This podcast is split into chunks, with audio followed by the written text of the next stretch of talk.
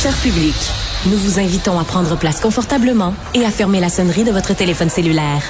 En cas d'incident, veuillez repérer les sorties de secours les plus près de vous. Bon divertissement. Un, deux, un, deux. OK, c'est bon, on peut y aller. Sophie Durocher.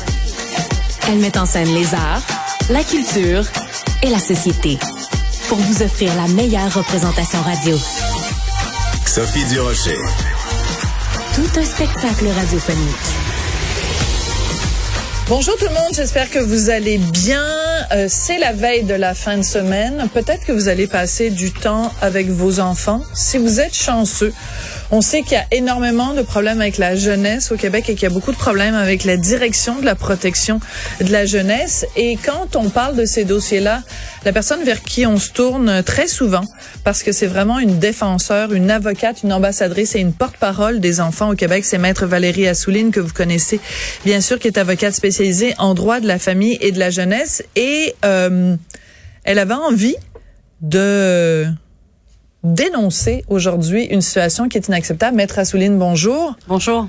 C'est euh, régulièrement dans les médias, vous faites des, des cris du cœur. Votre Oui. cri du cœur d'aujourd'hui, euh, 22 septembre, il porte sur quoi, Maître Il Assouline? faut que qu'on se réveille.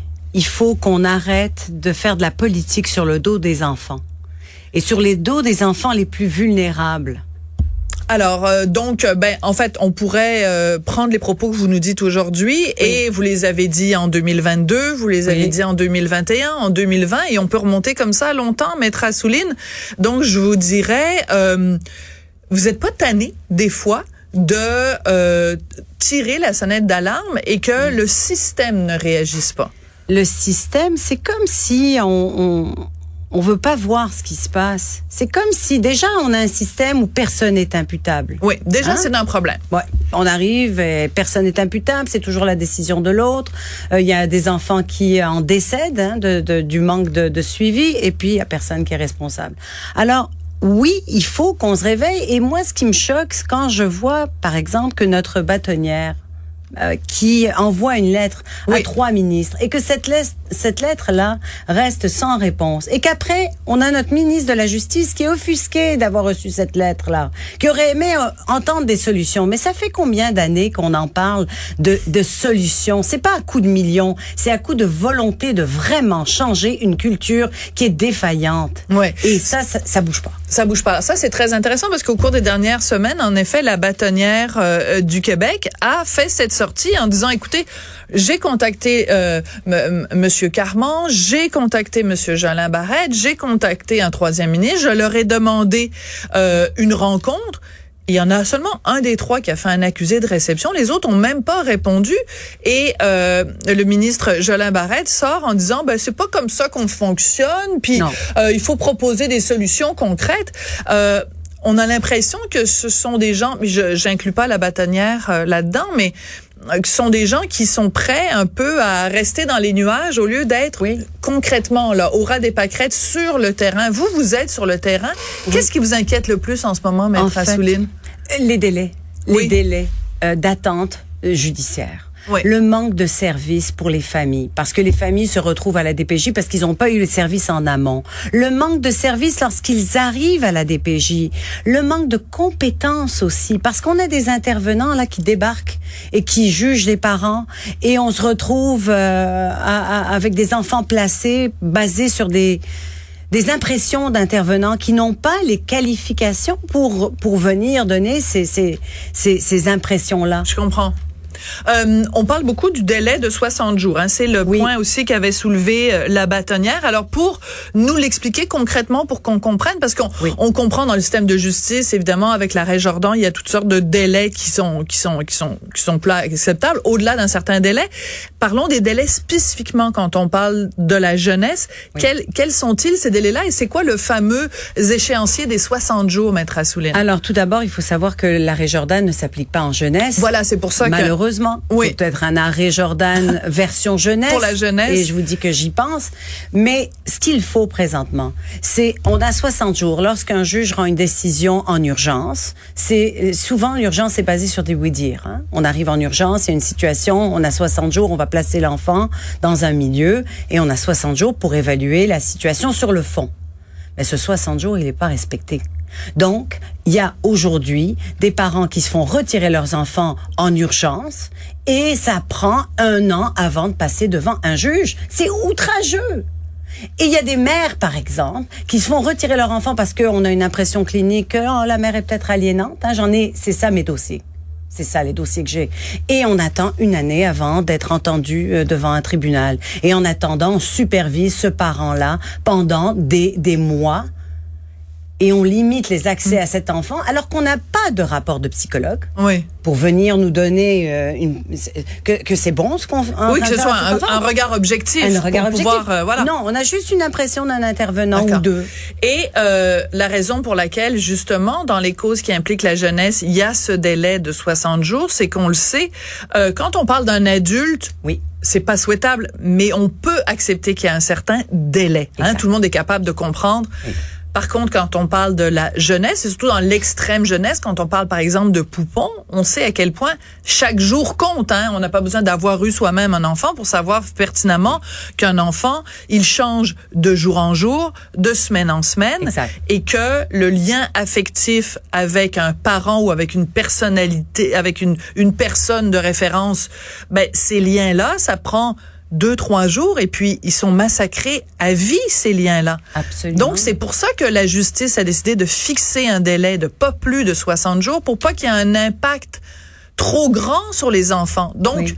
si je comprends bien, Maître Assouline, vu qu'on ne respecte pas ce délai de 60 jours, on est en train de massacrer des liens entre des enfants et des parents. on est en train de massacrer des enfants surtout. Parce que c'est surtout ça. C'est l'enfant, le bébé, le poupon qui se retrouve en famille d'accueil et qui voit sa mère et qui est allait, qui et qui ne peut pas euh, l'avoir plus qu'une une, une, une heure ou, ou deux semaines. Pourquoi? Parce qu'il y a un manque d'intervenants. Ah ben là. Parce que là, de, de, cette, de ces délais-là, qu'est-ce qui découle? Il découle qu'il n'y a pas assez d'interven- d'intervenants.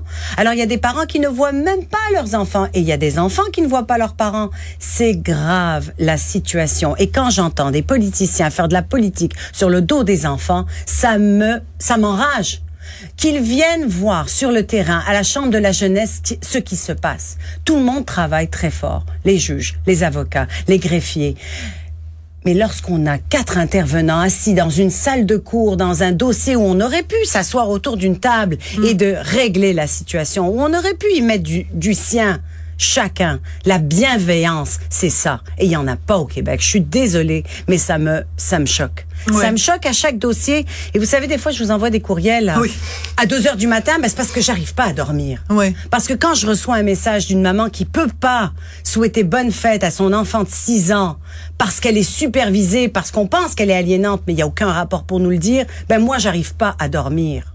Je comprends, Maître Assouline, puis je, je comprends euh, votre votre révolte. J'allais dire votre colère, mais c'est pas de la colère tant que de- d'un sentiment de de- d'impuissance. Et c'est en effet enrageant. Et c'est enrageant pour nous comme société parce qu'on le sait, il y a eu suffisamment de de, de cas de- d'enfants justement. Parce que là, vous parlez de parents qui ne peuvent pas être en contact avec leurs enfants, mais il y a plein aussi de cas où, où des enfants auraient dû être retirés plus tôt d'un milieu familial qui est mauvais. Donc, je, je comprends fort bien que dans, dans ce que vous dénoncez, c'est dans, dans, dans tous ces cas de figure-là, Oui. euh, une trop grande proximité ou une trop grande absence entre le parent et l'enfant. Euh, mais euh, en quoi la commission euh, euh, Laurent a vraiment changé les choses? Si on Ah. regarde ça au jour d'aujourd'hui, 22 septembre 2023. En rien. Il n'y a pas non, de... dites-moi pas rien. Mais il n'y a pas de service en amont. Il devait en avoir. On a entendu Monsieur Carman nous dire la, la DPJ, c'est pas la salle d'urgence de tous les dossiers. Ok, c'est bien, c'est la salle d'urgence. Il n'y a pas de service avant d'arriver à la DPJ. Il n'y a pas de psychologue. Il n'y a pas de. Il y a quelques programmes. J'entendais Monsieur Carman vanter que là, il a des des euh, des programmes de médiation, tout ça. Mais il y a très peu de familles qui en profitent. Il y a très peu de familles parce que la culture même à la DPJ, elle, elle n'a pas changé. Mhm. On est encore dans la culture de juger au lieu d'aider, au lieu d'accompagner, au lieu de supporter, au lieu d'entendre nos enfants parce que c'est pour eux que je dénonce. Mhm. Vous savez, quand je défends un parent, c'est parce que je crois que cet enfant-là qui est dans le dossier, il a besoin du parent que je défends. Je ne Mhm. Je défends comprends. pas des parents tout croche. Ouais. Et, et- et c'est mon choix. Non pas que les autres n'ont pas le droit d'être défendus, mais c'est mon choix de défendre les parents qui sont des parents qui Apte. aptes. Et j'en ai, j'ai que ces dossiers-là. Alors, oui, c'est révoltant. C'est révoltant qu'on se cache derrière, on fait des programmes, on attend des solutions. Écoutez, la solution, là, nommez donc des juges. Et Ouais. nommez-en suffisamment. Mettez l'argent d'abord pour ça. Ne- et permettez-nous aussi de payer les greffiers comme il faut, comme du monde, là. Ah, je pense que les greffiers vont être contents de vous entendre aujourd'hui, Maître Qui travaillent Ouais. dur, qui travaillent, euh, qui, qui restent même après cinq heures, bien souvent. Donnons les moyens à la justice pour faire, pour respecter la loi, parce que la loi aujourd'hui n'est pas respectée. Et Mhm. dans le, les attendus de la nouvelle loi, le législateur a prévu que il faut le temps pour un enfant est bien différent du temps pour un adulte. Eh ben voilà, ça c'est comme euh, c'est vraiment c'est la base euh, du euh, de notre système de justice quand même justement le tribunal pour la jeunesse enfin pas le tribunal pour la jeunesse mais toute la section justement où on s'occupe de la jeunesse. On tient compte du fait que les attentes ne peuvent pas être les mêmes avec des enfants parce que chaque heure qui passe est une heure euh, est une heure perdue avec des conséquences énormes. Maître Assouline